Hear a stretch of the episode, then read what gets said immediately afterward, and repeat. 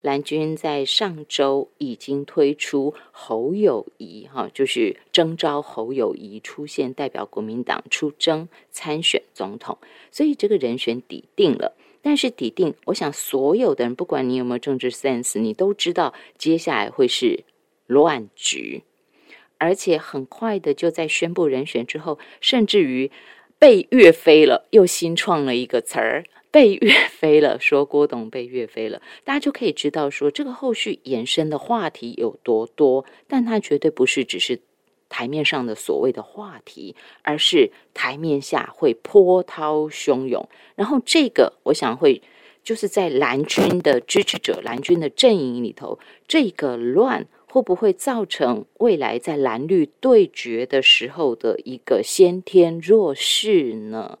还有，在过去我们曾经听说过的蓝白河，是不是到这个地方，蓝白河就画下句号了呢？柯批的位置在哪里呢？郭董的位置在哪里呢？侯友谊市长未来又该如何扮演那个最强的母鸡呢？但是在这一些之前，还有那个最根本的观察，就是线下，我相信很多人的心是不安的。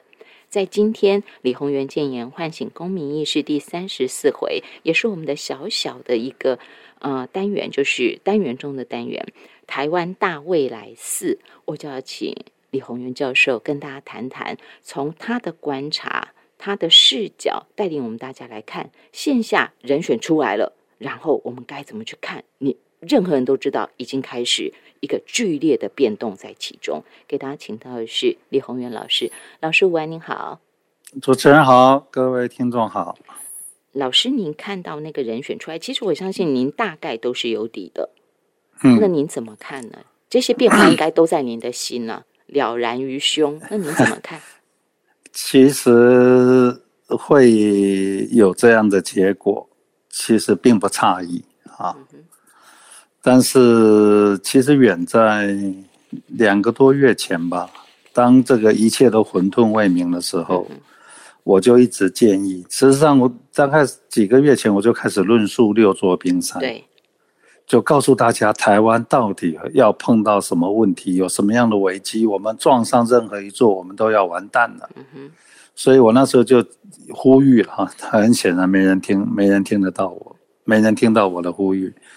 那时候我觉得说柯、郭、何啊侯，嗯他们三位三位再加上一些专家，我们来办一个国事论坛，就说让大家了解台湾到底出现了什么问题，然后在出现了什么问题的时候，这个各三方人嘛，你们各有哪些人可以来解决这个问题？然后大家都谈清楚以后，而且在这个过程里面呢，邀请什么？邀请四十岁上下的这一些有专业的人，让他们一起进来参加，培养人、挑选人。到了最后，自然谁该出来扮扮演什么角色，水到就会渠成，是就不会有今天啊！我用民调说就是猴，好，那你就是猴了以后。就是到到处当初跟我预测的差不多，民调了民调不会有显著的这个落差。那你没有显著的落差的时候，你说我征兆和没，然后这个锅的反弹，是必然的嘛？啊。然后你今天成，然后你就会发现，这个也许我们郭董事长他我你看他发的洋洋洒洒的那个文那篇文章是很大气的，是啊。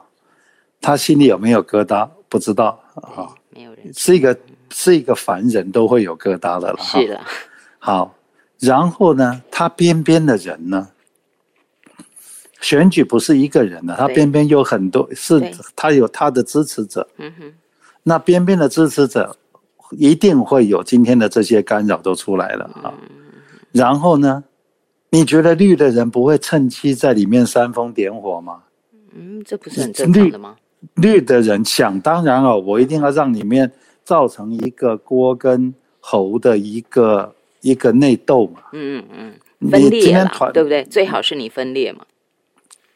假如今天没有智慧处理，它一定分裂。嗯哼，一分裂的结果，科就不可能跟一个分裂的蓝合作，然后最后就真的变成三角鼎立，变成三角鼎立，民进党是最大的赢家。当然，当民进党是最大的赢家的时候，台湾就是最大的输家，就是这样。因为我们六座冰山就是民进党把我们带向那六座冰山，你今天还让赖清德继续执政，我就请问赖清德啊，那你缺水缺电，这个以后的缺粮，这个缺良心、缺智慧、贪腐这些事情，你你怎么面对啊？你要提出来的任何方案都是打脸蔡英文。你未来的政府百分之八十的人，就是原来蔡政府里面的百分之八十的人，新潮流还是在掌控我们这个中华民国政府。你觉得你希望说赖清德上来，两岸会和平吗？他是一个务实的台独工作者。嗯哼，你觉得他会和平吗？啊，所以今天我已经看几乎看到，除非真的在主事者有足够的智慧跟胸襟，其实我目前看起来是挺悲观的，而且会越来越乱，因为。蓝军本身的摩擦是一回事情，绿军在这里面的煽风点火会是另外一件事情。嗯哼，老师，那这样子到底应该怎么面对？也就是因为说一句实在的话哈，一开始大家都是一定，任何人对于嗯候选人一定有自己心中的想法。有人喜欢像郭董这样有霸气哈，甚至于他在。呃，这不到一个月的时间里头，但是他不管怎样，他很多事情他都有具体的看法，不论你接受不接受，或者是你觉得他做得到做不到，他至少明白说出来。但是像侯友谊侯市长，他的情况就是，或许也因为他还是新北市市长嘛，他还不是人选，没有浮上台面来的时候，他也不宜说多说，或许，所以他总是说“吼吼做代级”。那当你。总说“呵呵这代级”的时候，难免就是你的意向态度，其实外界并不是那么鲜明的了解，没办法那么明确知道，所以就会有人喜欢有霸气的人，清楚表态的；有人就是喜欢他这样子，而且你很接地气啊，很台湾味啊。有人喜欢这样就不一定。可是像这样的情况下，呃，因为。他并不是透过你刚刚讲的用论坛的方式、水到渠成的方式成就一个组合，或者是说谁比较那个位置就很清楚明白，就不会有那个嫌隙在。但现在嫌隙已成，而且预期未来是乱的。那这样想请问您的就是，老师，我们一般人除了吃瓜，没别的事可以期待吗？他们没有别的事可以让我们做吗？只能够演一出乱局给我们吃瓜吗？其实，这个一般的民众百姓是很被动的啦。嗯哼，我们台湾的民主啊，我觉得我也是问我们的选民自己扪心自问：这样的民主是我们要的吗？我们投了一次票以后就被这个政党给绑架了，他可以为所欲为。所以我觉得今天当然恭喜侯市长，他变成。这个国民党的总统候选人，嗯哼，但是我们也了解，其实选民还有一些不一样的期待，嗯嗯嗯，我觉得人也不会是万能的，不可能说我今天当然这个侯友谊选出来，他什么都能解决，他没有的，他不可能。要是提名的是郭郭，也不可能说我说问题他都能解决。不可能，所以今天侯侯市长边边的人，或是说整个国民党的智库，要协助侯市长，第一个，他的人格特质要转型，而且要转的很很巧妙，不是说啊，我就是马上换了一个脚本，他上去唱另外一出戏。第二个，他有他有很多的功课需要去做，做要恶补。嗯，第三个。他他的有很多他不熟悉的论述，要论述出来。对对对，我会建议他今天他赶快去找郭先生。嗯哼，他们两个人真的现在当然以前国事论坛没谈，他们两个人要不要谈呢？嗯哼，你今天把郭的，譬如说他在两岸的论述，他在国际上的这些经验，他在他进了十几次的白宫，他跟美国的政界、中国的政界、日本的政商界都有 很深厚的交情，这个是在台湾没有的。是，那你今天要不要先不要谈说啊郭什么谁跟谁配啊？应该是三顾茅庐，拜托郭先生跟我们侯市长两个人坐下来，把我们的就是开始来论述了。嗯嗯嗯。但是论述我会建议哈，我一直在讲了，今天已经是侯了，我我建议侯市长，第一个，当然台北市新北市的市政告一个段落，他应该要干什么呢？应该要下乡去，到每一个乡，每一个偏乡，到的到了那地方，跟学生谈，跟跟这些乡民谈，跟这个赖清德副总统现在做的事吗？但是不是打高空，嗯哼，而是我真正去，第一个我这个。我坐下来三个小时听你的问题，让你知道我想干什么。嗯哼，我是觉得让大家感受到，而且别忘了跟年轻人谈。嗯哼哼，让大家觉得说这个像这件事情，然后再配合媒体，因为媒体现在很遗憾的都被民进党掌控了，正确的声音根本出不来。所以我们今天应该是，假如侯可以跟郭放下前面所有的东西，两个人联手办。一百场论坛，在一百个不同的乡镇来做这件事情。事实上，你在这个过程里面，你可能会碰碰到这个一二十个非常有看法的年轻人。对，这些人是我们要栽培的。对对对对对。现我我一直讲嘛，你的论坛不是不只是找我们这种这个六十岁以上的老先生，我们有我们的专长。嗯嗯。可是你今天看到哈，不管是蓝绿，目前这些。蓝绿的这些政治人物，我告诉你，这是两种背景：官二代跟富二代没了。然后绿的是什么？全部是什么？某某立委的助理，谁的谁是谁的助理？嗯嗯嗯。结果今天今天台湾有个很不好的氛围，现在年轻人就看到了，我要出人头地，我就一定要走这些人的路线。嗯哼。那但是百分之八十人都不是这种人呢。可是你不是这种人。你今天在台湾的社会，你是没有希望的，不会有人看得到你。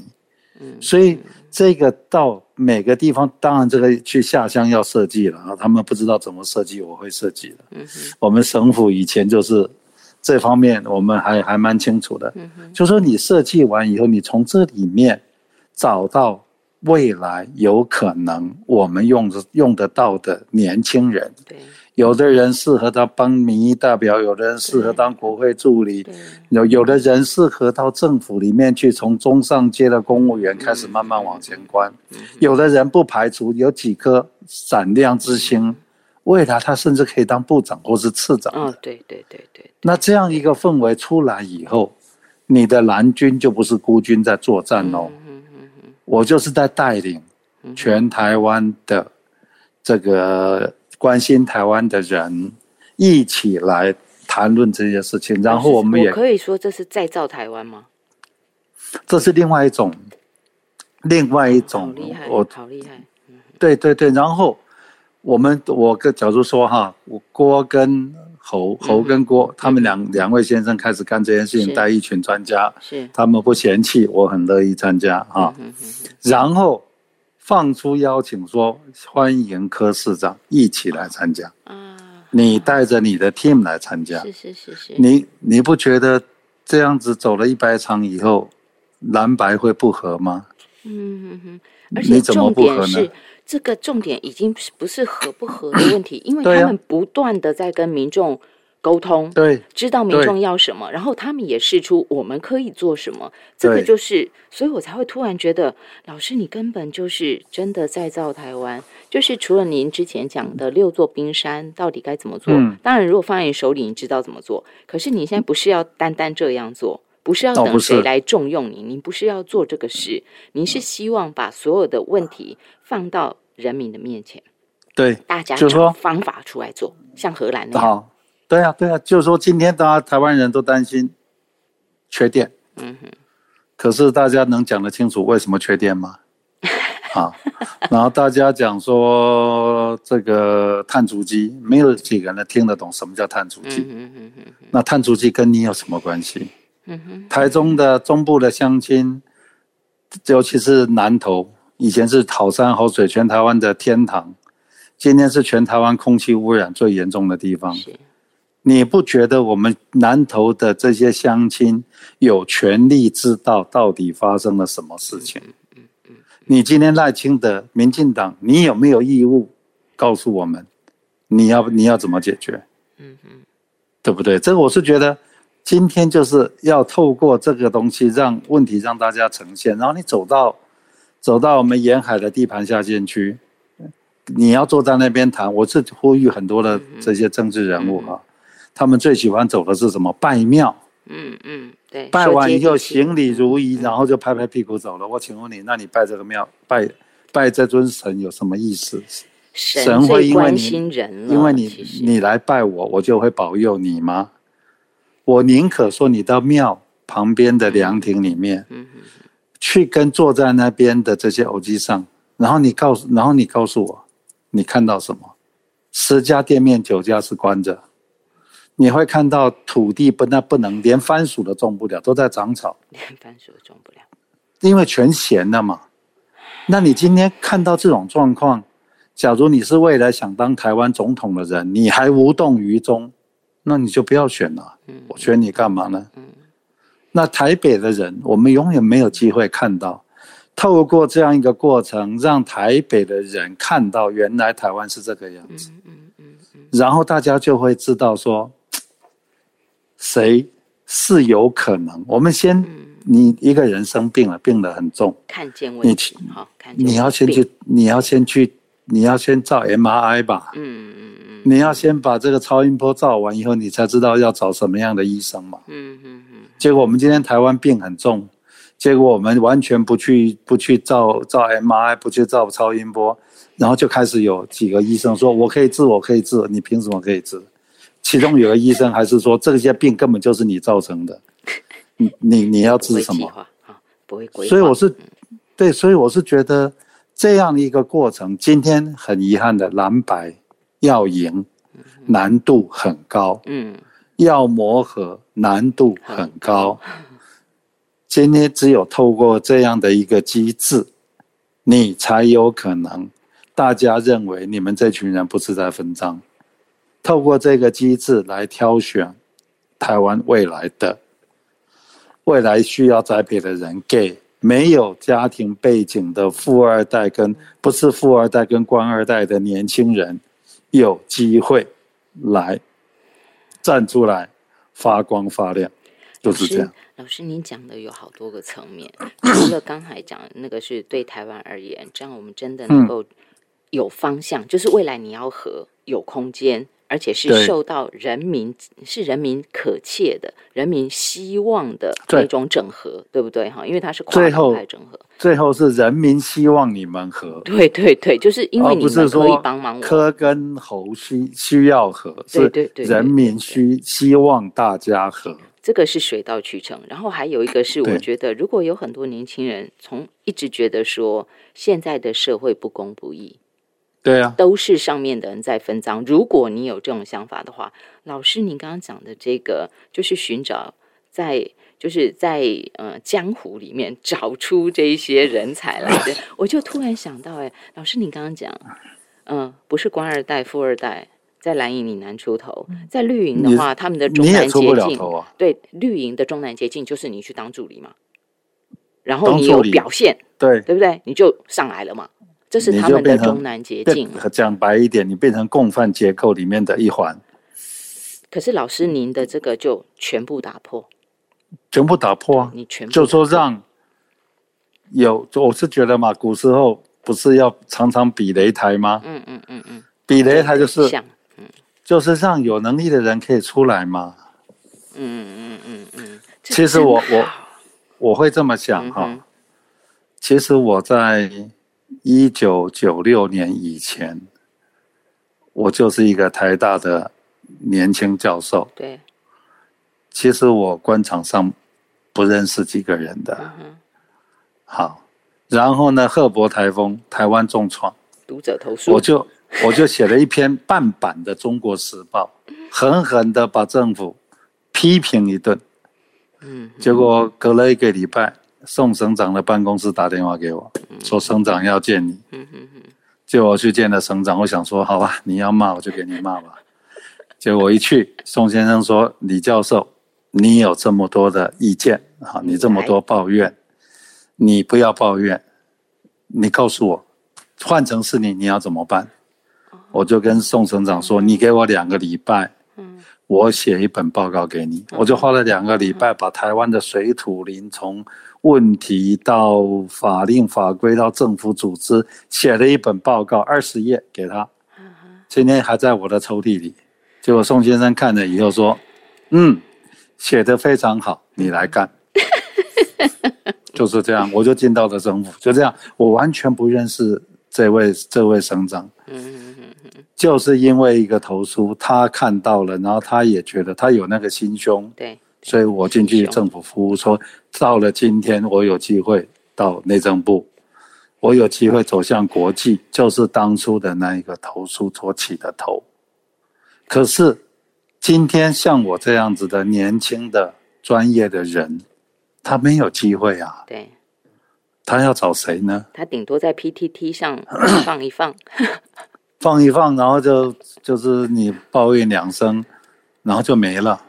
对，那我我利用这个机会，让起码这些人有机会跟未来台湾有可能的的总统可以对话见面。对对。然后旁旁边的人要开始记录。以前我们省府最厉害的是什么呢？记录。我们记录嘛，我们要有脚本。因为你都要谈什么议题，对，你要记录，要追踪。然后这些人觉得说：“哎，我今天在这个场合里面，觉得这五个人很优秀，我不排除把这五个人再找来，嗯哼，再跟他们再做深入的对话。哦，对啊。那这样几场下来，我跟你讲，我至少可以挑出五十个明日之星，甚至已经是今日之星了。哇，那你你觉得我需要去去去买养网军买网军吗？不需要啊。”不需要啊，都可以是意见领袖啊。这些人的程度远超过网军，人家是有有专业、有有有有热诚的。所以我觉得这个过程，民众最后会拜托什么？拜托你们几个人合作吧。是是是是。那就然后绿军想要这个时候没有缝可以插针。你没缝可以插，为什么？我也欢迎你来谈呐，你来谈。我也欢迎说赖清德来，你一起来谈。对对对我请问你，我谈的每个问题你都没办法回答，为什么？都是你们造成的。嗯，你怎么回答？执政党。嗯，对呀，所以我是觉得，我们广发英雄帖，大家都来谈。然后现在有一堆年轻人说我要选立委，你来谈。嗯嗯嗯。你凭什么选立委？对对。你告诉我。嗯。假如你谈的很好，以后你适合选立委，那你就很适合选立委。嗯我觉得这也是。让这些要选立委的人，有的是老立委，那就不用说了，很有经验。嗯，有一些是政治的素人，或是第一次出来的，他也没机会让人家知道他是谁。对。可是，在这个过程里面，他可以让大家知道说，哦，原来这个年轻人，这个大家还可能都还没有那么有名气的人，原来他是一颗璞玉。嗯哼。那我们要不要把他给他一个机会，让他变成？变成和氏璧呢？嗯所以我是觉得这个机会，第一个，这种东西就不是这也远已经远超过和解了吧？对对对，就在这个过程里面磨合，在这个过程里面，他把台湾的问题真正呈现出来，我觉得这才是重点。当这一百场办下来，嗯哼，六座冰山让台湾人所有的人都看懂了，嗯哼，我请问你，民进党还要选吗？他就不要选了，他选什么呢？的意思就是，我也会知道我应该怎么做。对呀，你会知道谁讲出来的那个方法是有用的，我就懂了。我，我到台南去，我们跟欧记上谈，他跟你，他会跟你讲，我有两座太阳，他会跟你讲说，我热的要死，我已经活不下去了。专家会跟你讲说，因为太阳英文叫做 long way radiation。你的那个太阳能板的长波，所以改变了为气候，改变了蒸发散，所以你为气候改变，所以改变了你的降雨的形态。这是专业。南部的乡下人讲说，因为这样鸟不来了，因为这样我们家热的要死，因为这样我们缺水。然后你他会跟你讲说啊，鱼电共生，你去看看太阳能板下面养的鱼是什么样的鱼，它有真的养的很好吗？你敢吃吗？所以从这里面就会引申出马上要点出来的下个问题：我们要吃什么？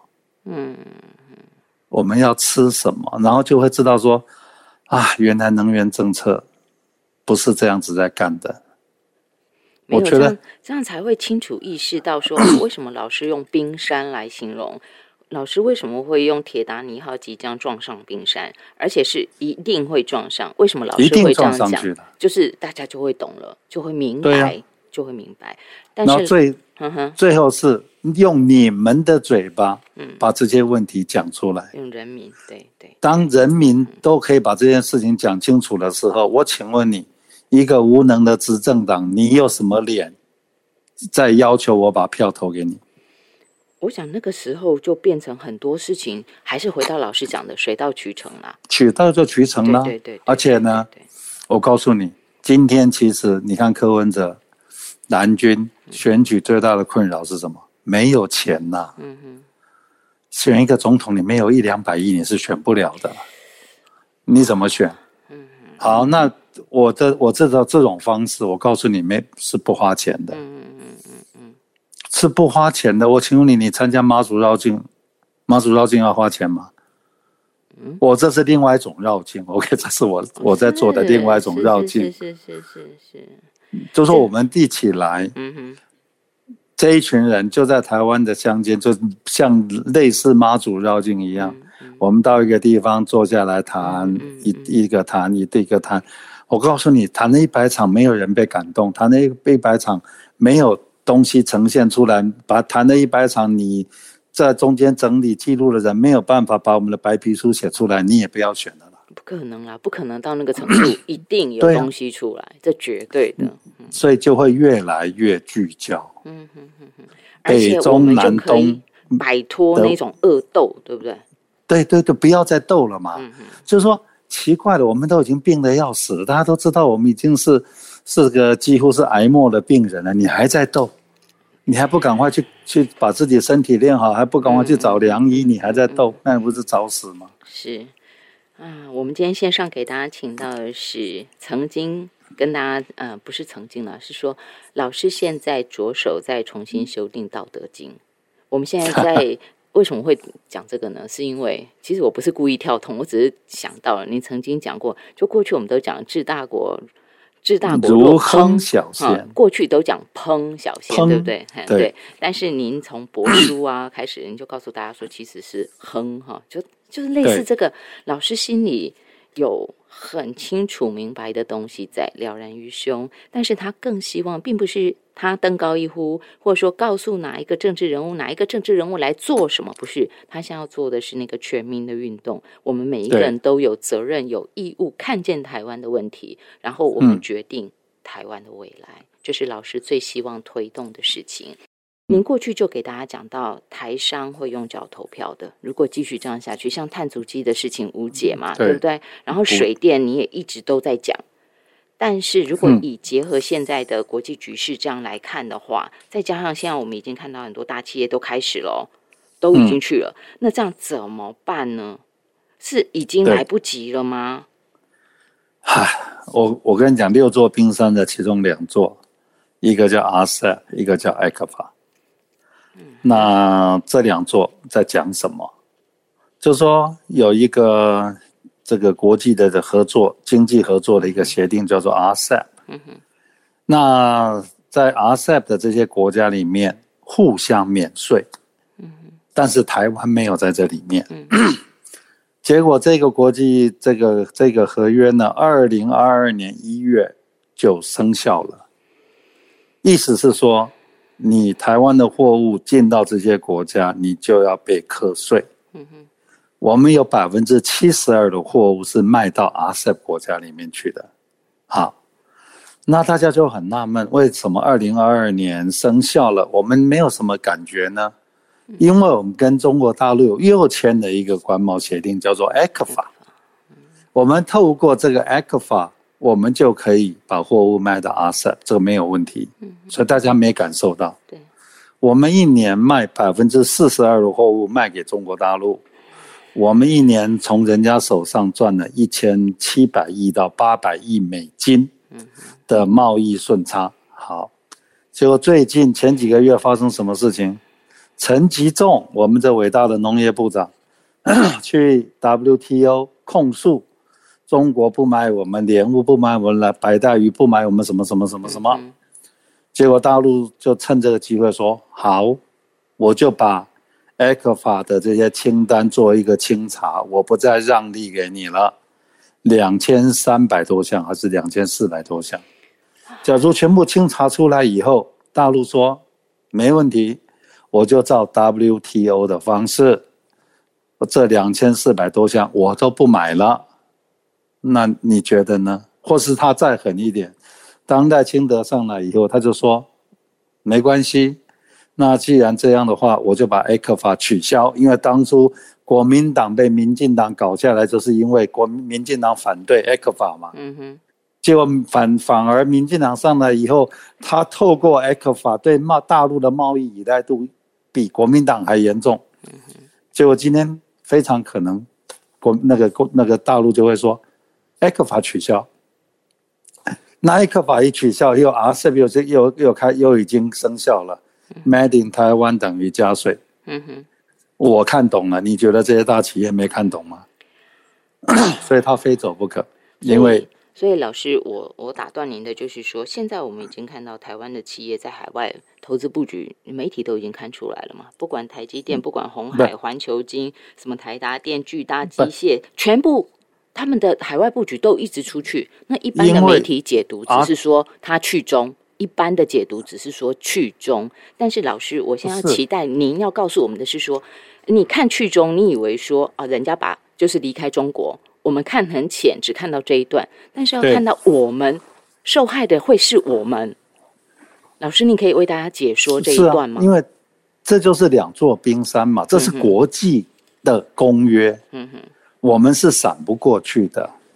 过去两岸关系没有没还算不错的时候，这些对我们不是问题，嗯哼。可是蔡英文的第一年第一任的时候，这些都不是问题。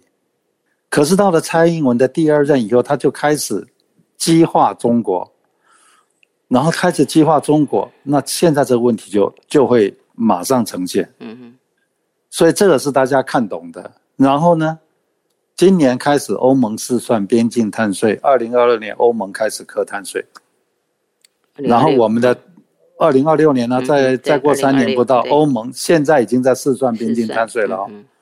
我们台电。的电碳足迹，每一度电的碳足迹是世界数一数二高的碳足迹。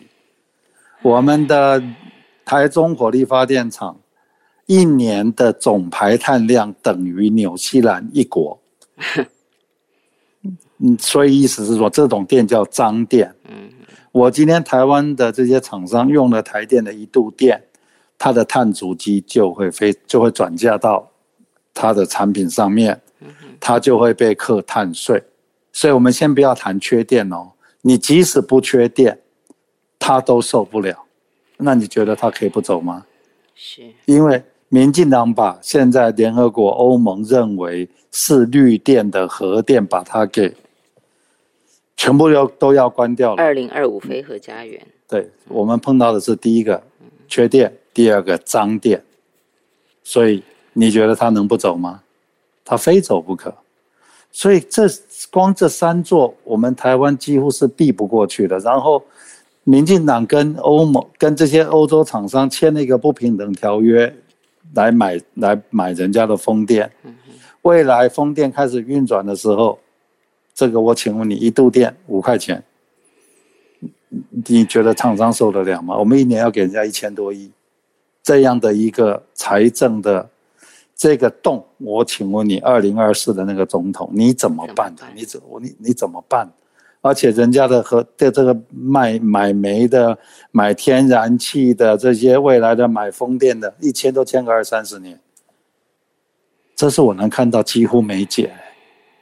即使二零二四蓝军执政，我都不晓得这要从哪边解起。绿了执政以后，那就会更更是变本加厉。因为对岸的姿态，哈，整个会会更对。对岸的姿态是完全看中美关系。其实你看最近的 G7，嗯，美国把欧盟这几个国家要绑成一块，嗯，可是呢，大家看到什么？大家看到说德国人说我不是全部都要听你的哦，我要跟大陆做生意哦。法国人说 no，我不听你的，我要跟中国做生意，我怎么听你的？好，今天这个大陆在西安办了一个中亚会议，也绑了另外另外一块，就是所谓的一带一路。然后最近这个大家注意到了，这个印度的市场要上来了，印度可能到了明年变成全世界人口最大的国家，所以印度的这个这个重要性会越来越重要。对，然后越南本来就会非常重要，因为它是平均年龄最低的人口红利国家。是，所以整个世界其实。整个的，因为国际的公约，因为碳的游戏规则，因为这个人口的老化，整个世界的游戏规则是在瞬息万变的，不是我们台湾这些政客在跟你们讲的，每天就用这些口号，用那迷幻药给我们吃。世界上的每一个变动都会对台湾带来变动，我们要跟着人家变。老师，这个就是这个就是我为什么我刚刚说那个问题，就是呃。厂商出走，企业出走，那我们就会觉得说啊，企业出走离开大陆很好啊，重心离开大陆很好啊。你看他们完了，但是重点是老师啊，我们重点是我们，对不对？绝对不是想的那么单纯，只是他们受害啊，绝对不是。对，他们玩不玩？我请问你，你不要幸灾乐祸。我觉得很多人是用幸灾乐祸的角度看，这是不对的。他们玩了。那我们一千八百亿美金赚不到了，我们是不是跟着玩了？嗯嗯嗯。我们做生意的最大的客户倒店了，你觉得你要放鞭炮吗？这我是觉得大家怎么会是用这种心态来看这种事情？我们恨不得希望我们最大的客户他可以生意兴隆，他才会一直买我的啊，对不对？我们才赚得到钱 呢。而且他们是一个大国。对。他的内需市场很大，嗯嗯嗯，他现在推了一带一路，他有他一个很大的 plan，我们就不先不讲人家的问题了。对，厂商出走到越南，这是必然的嘛？美国的厂商也出走到越南了。是，美国有没有玩的？美国是真的玩的，因为他们的制造业在三二十多年前、三十多年前全跑光了。美国现在最大的问题是什么？为什么拜登？G7 会议开完以后，他就一定要赶快赶回美国去，因为他的债权在他的债线已经出问题了，他非常可能联邦政府要破产了。美国的问题比大陆问题大多了。那我是觉得其他国家怎么样都不是我们能控制的。我们台湾人这些想当总统人就应该想说。假如美国变成怎么样，中国变成怎么样？问题是我们台湾要怎么办？这才是重点嘛。嗯嗯嗯，我觉得这才是你一个国家领导人，你要有眼光，要的格局，还有什么？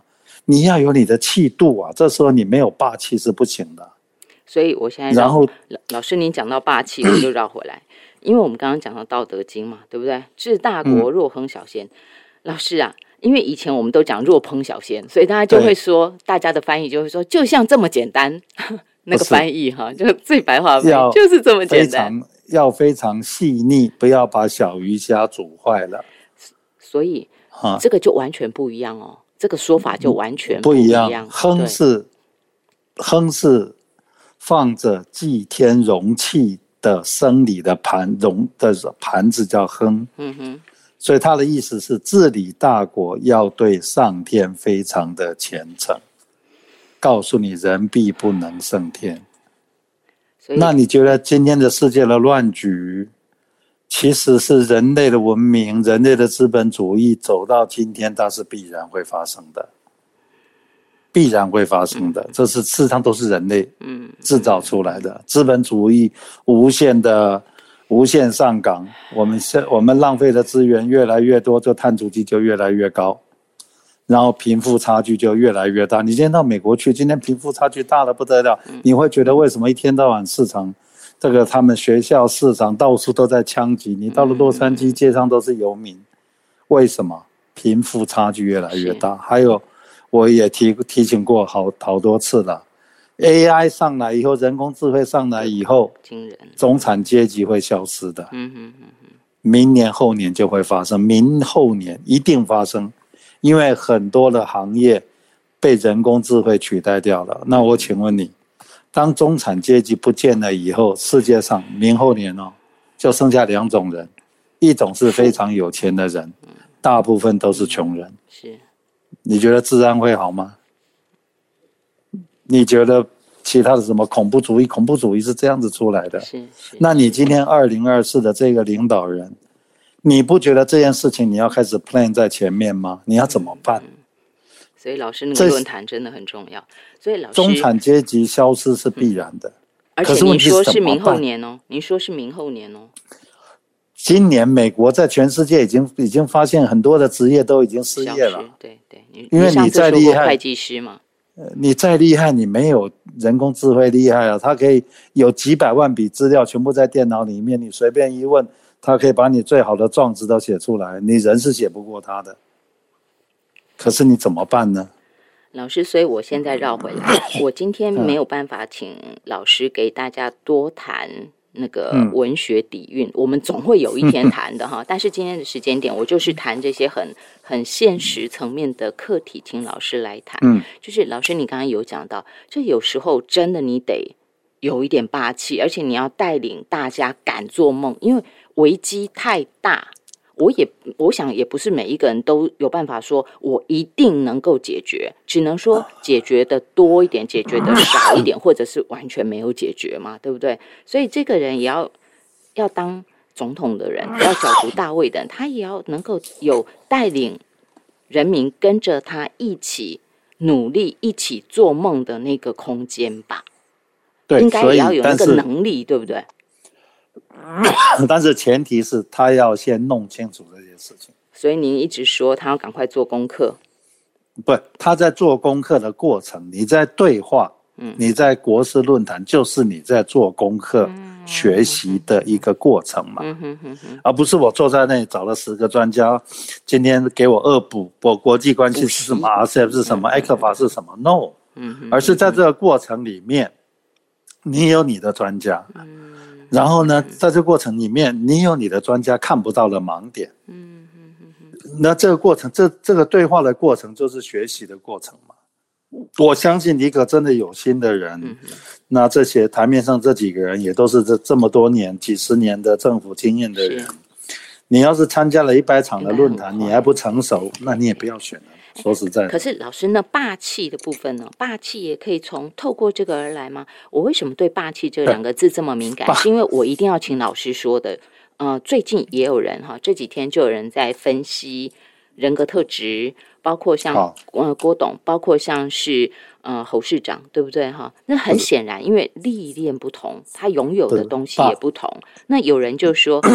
侯市长这个是很接地气的，有助于拿下南部的选票、中南部的选票。但是我一直在想，台湾现在真的只需要在选票上见真章吗？还是我们除了可以拿到选票之外，我还能够有真的国际视野，把台湾抬起来？因为台湾正在下坠。霸气哈，不是说啊，我讲话很大声，我这个怎么样怎么样，那不是霸气。嗯哼。你说侯市长没有霸气？有啊，他可以在枪林弹雨的时候冲冲进去把人质救出来。你不觉得这是一种霸气吗？你今天可以在国际场合上谈判，那是一种霸气啊。当初我在水利处，我还是一个中上阶高务员公务员的一个处长，我可以下令把水门打开，嗯，让这个水排出去。我。争取时间把这个抽水站救回来，对对，这是霸气啊！霸气是来自于你对专业的了解，所以你才会有霸气嘛。你要是对专业没有了解，你没有掌握状况，你就贸然去做这件事情，那就不是霸气了。那而且我还在强调了，他不是没有一个人全部都懂。嗯事实上，未来的假如我们希望的蓝白河的这位领导人，他要告诉大家的是，我有领导统御的能力。啊，你看，雷根 （Ronald Reagan） 对，是美国近代最 最教育程度最低的，这么讲好了。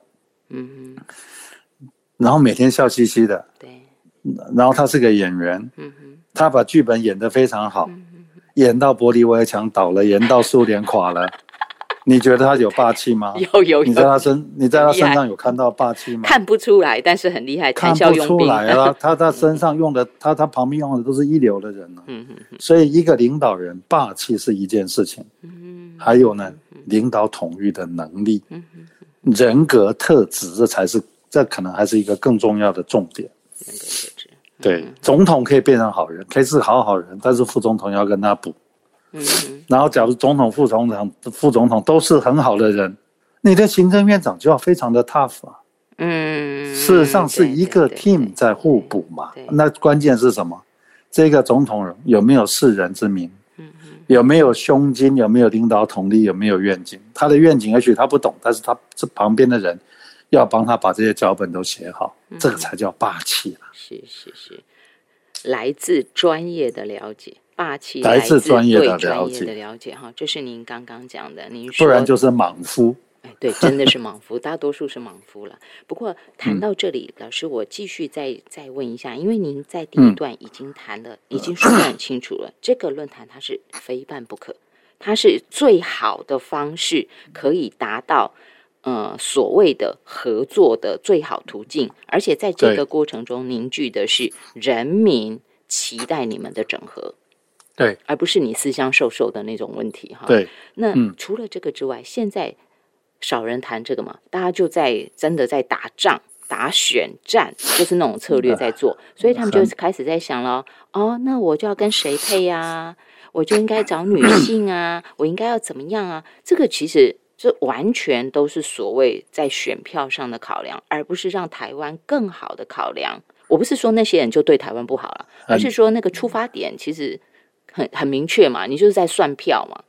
很遗憾的是，台湾哈，我目前看到的这些这些蓝绿，甚至蓝绿的这些有志于大位的人，其实一般呢，包括他们，还是一个非常传统的思考方式，嗯都是我要跟谁配啊，谁有多少票啊，怎么样怎么样，以后我们的票会怎么样啊？我觉得这个这个思考方式真的要改变了啦。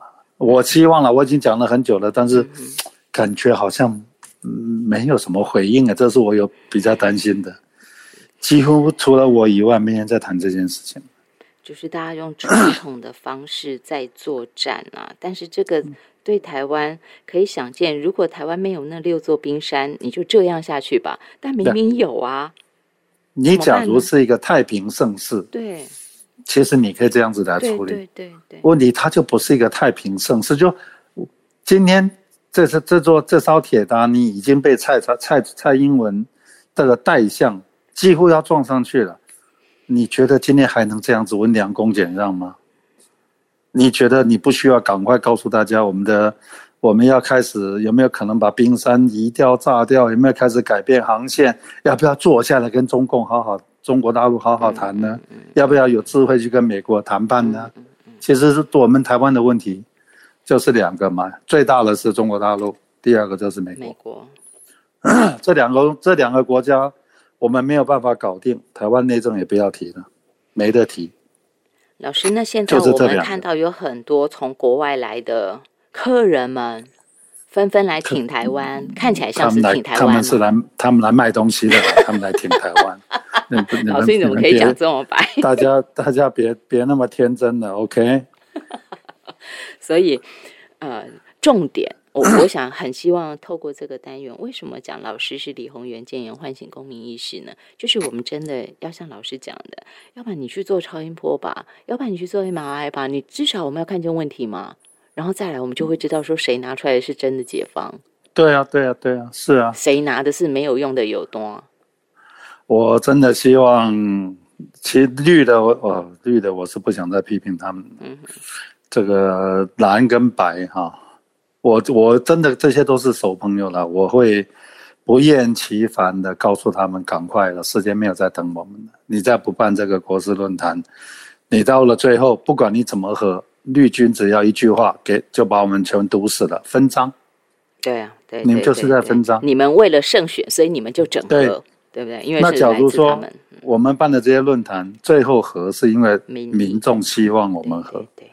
那是完全不一样的。OK，我们今天线上给大家请到的是前内政部长李宏源，台大土木工程系教授李宏源老师，在今天很明确的告诉我们，国事论坛非办不可，否则未来的蓝白河只会是来自特定人士的分赃或特定政党的分赃，只为胜选。但如果办了国事论坛，它将会是民意。